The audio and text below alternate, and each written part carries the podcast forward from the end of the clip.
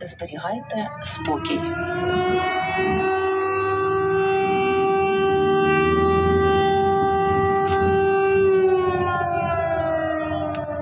Estamos recorriendo 300 kilómetros Для жителів всієї de carretera entre області повітряна Vinica y el Bib. повітряна тривога. Eh, Повітряна son 300 kilómetros de colas de personas que huyen del, del este, del frente. Alerta aérea, alerta aérea. Eso es lo que suena en la radio del coche en el que viaja Cristian Segura, el enviado especial del país al Lviv, en el oeste de Ucrania.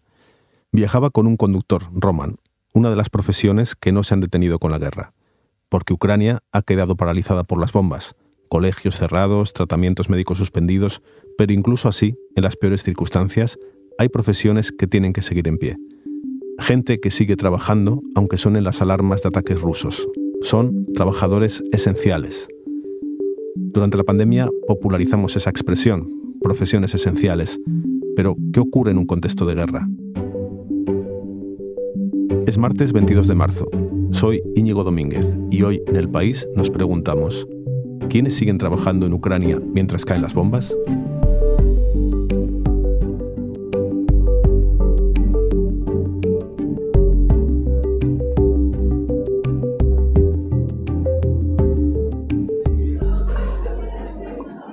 Cristian nos envía estos audios desde su teléfono, desde la ciudad del Lviv. Está allí junto a su traductor Eugene. El Lviv, también conocida como Leópolis, está situada a 70 kilómetros de Polonia, a las puertas de Europa.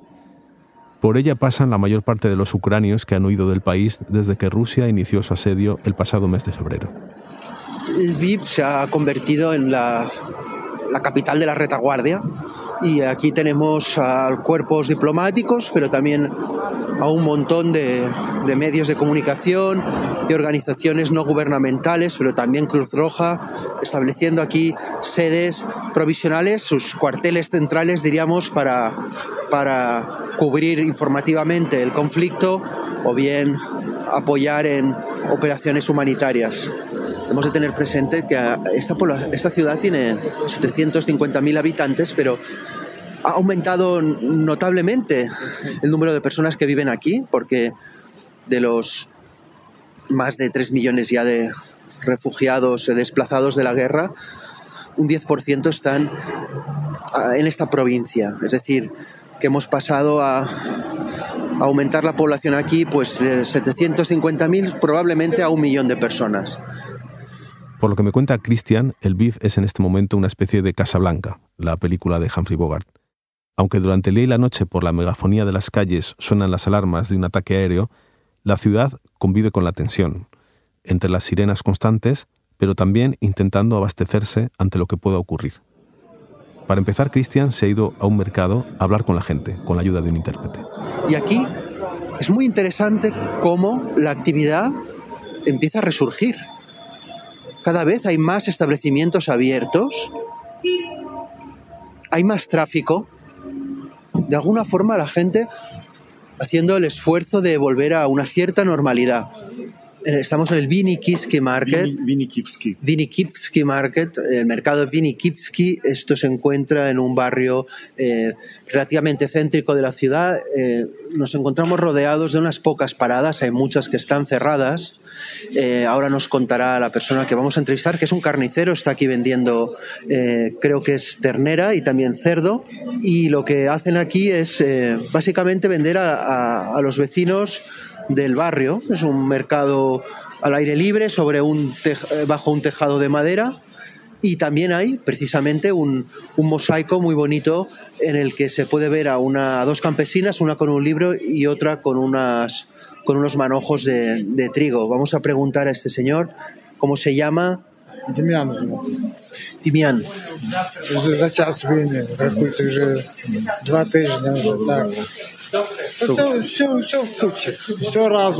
Eh, dice que eh, hay varias razones por las que hay pocos eh, clientes y también paradas de venta. La situación de guerra es incierta. Él ha estado tres semanas. Es la primera vez que viene al mercado desde su, desde su granja. Él trae su carne aquí. Em, hace mucho frío. Pues la verdad es que estos días está haciendo mucho frío y mucha gente ha abandonado la ciudad en dirección a la Unión Europea. Por lo tanto, hay muchas familias que no están aquí con sus hijos, no hay tanto consumo. Por su posición estratégica, el Lviv se está convirtiendo en algo así como un gran almacén de Ucrania. Es uno de los puntos a los que llega más ayuda humanitaria. Y además, para muchos hombres, el Lviv es una ciudad de paso, porque los que tienen entre 18 y 60 años tienen que registrarse aquí en una oficina del ejército. No es el caso de este carnicero. Yacuyo nos ha contado que él tiene 67 años y ha visto muchas cosas en su vida como para que ahora le asuste la guerra. Evidentemente él ha servido en el ejército, no ha participado en ninguna guerra. Mm, Dice que la vida ya es suficientemente dura y que este es un obstáculo más, quizá el peor que han vivido, pero que hay que seguir adelante. Ah, pues la panceta. Nos acaba de invitar a, a los... Eh,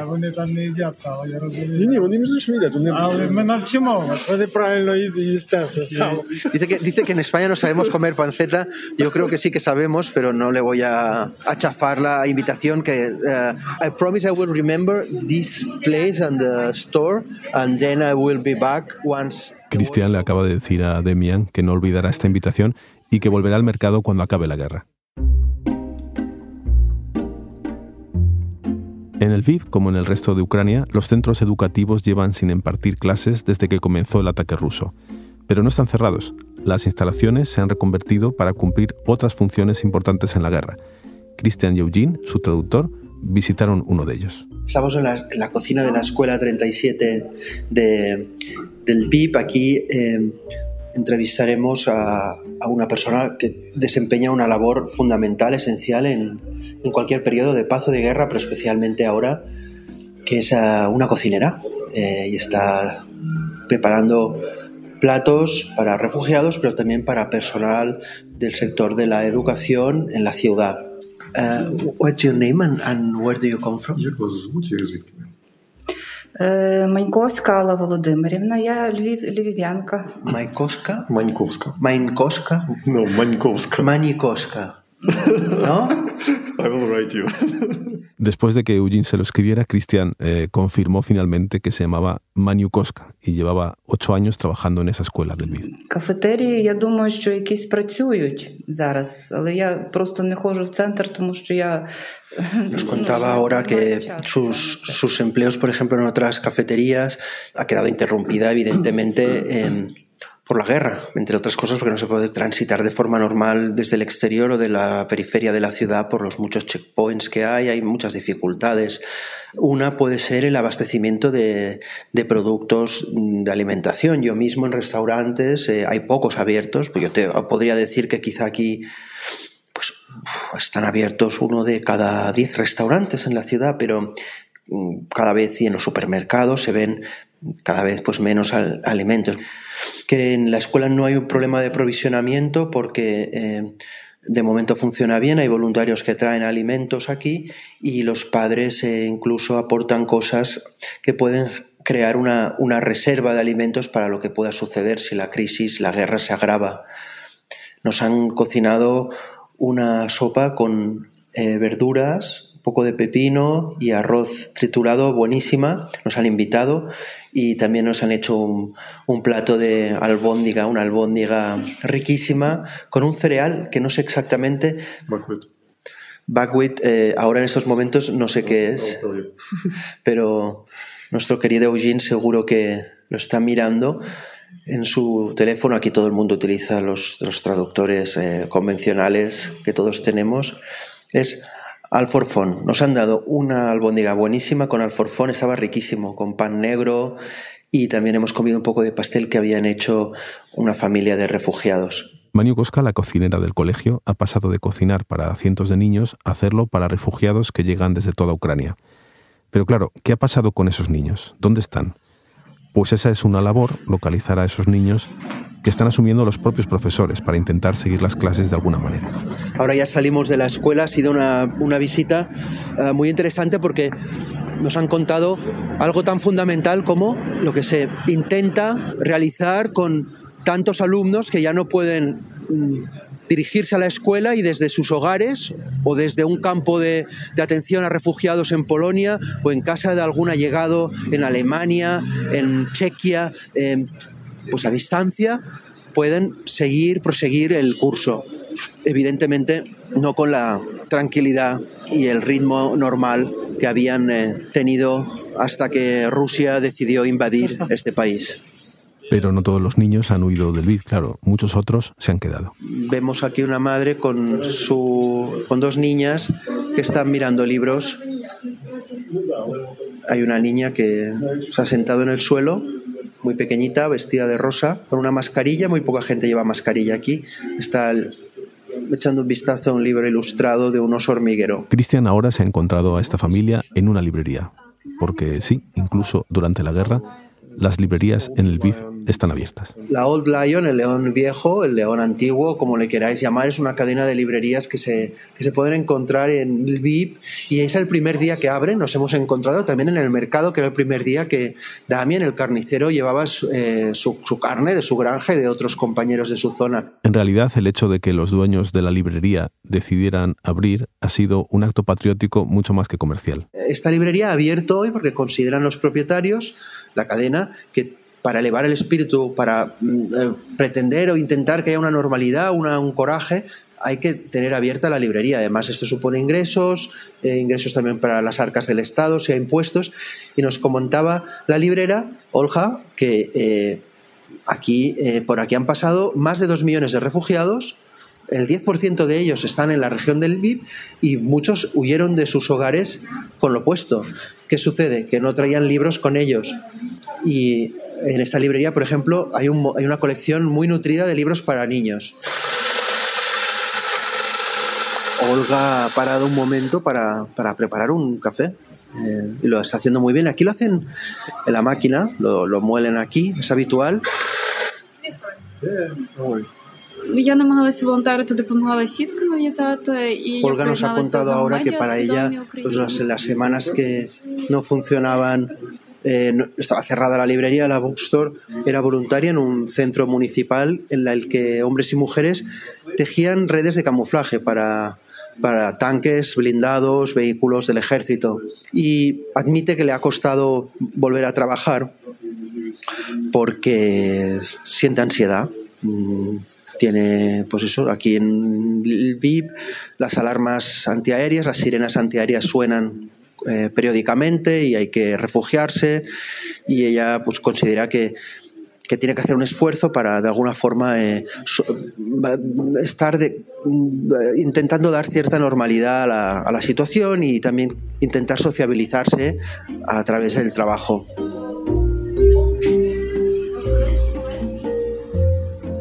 Librerías, colegios, mercados siguen desempeñando su trabajo incluso en guerra.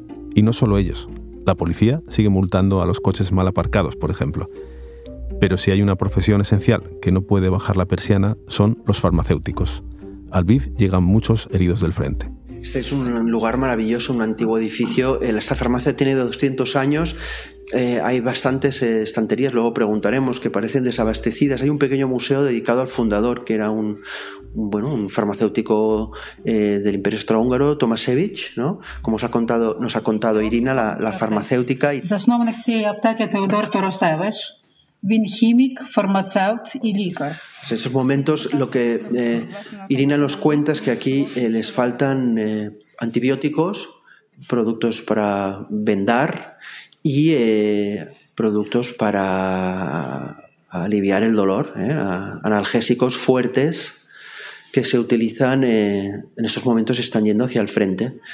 Y esta es una de las primeras cosas que se ven de forma evidente en esta farmacia, si vemos eh, no solo las estanterías, pero también las, las, la- las- los cajones, los, los almacén, el almacén que tienen detrás y que hemos eh, podido echar un vistazo.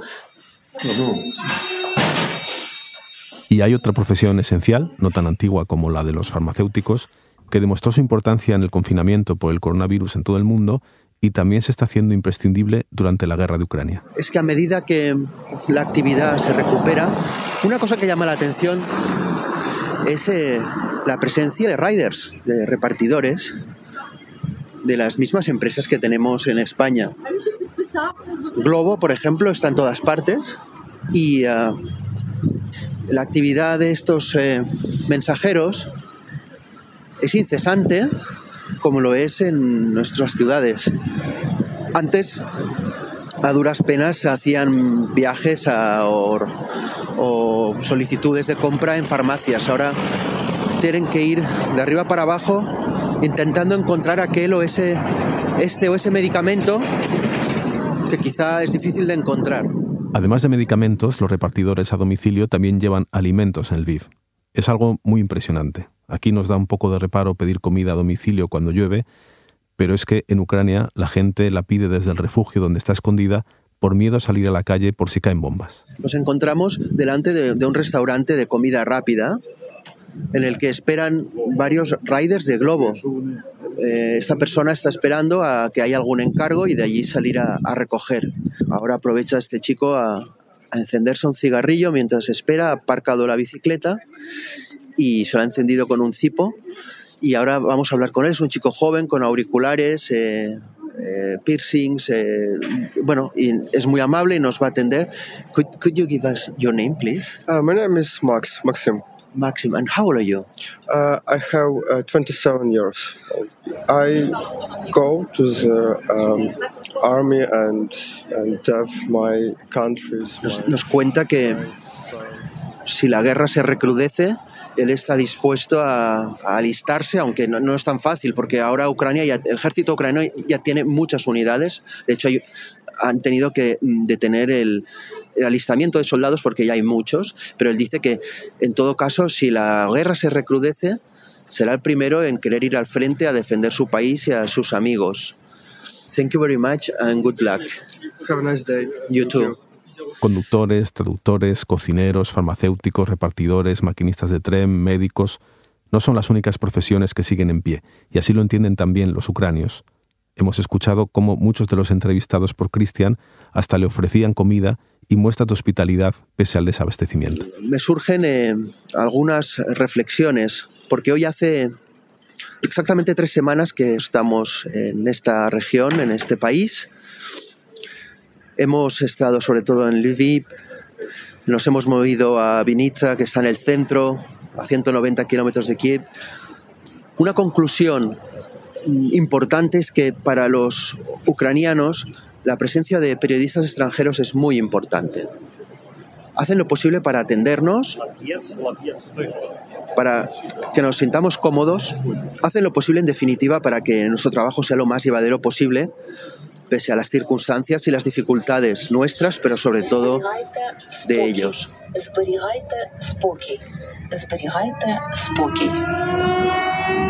Mantengan la calma, mantengan la calma. Este es otro de los mensajes de la radio Ucrania que escucha Cristian de nuevo en un coche, esta vez de regreso a la ciudad de Vinitsia. A 50, 50 kilómetros del PIB han caído misiles en una base militar una base que recibía armamento de la OTAN desde la Unión Europea. Y bien, los controles han intensificado y toda la carretera es, es una partida de, de parchís prácticamente. Parece un, un juego de, de la OCA de controles militares que convierten estos 300 kilómetros en una ratonera.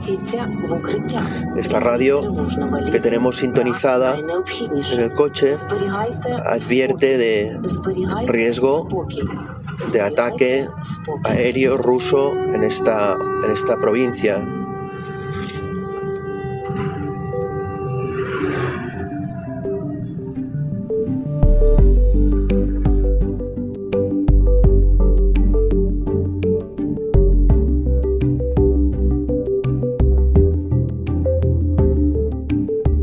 Este episodio lo han realizado José Juan Morales y Bárbara Ayuso.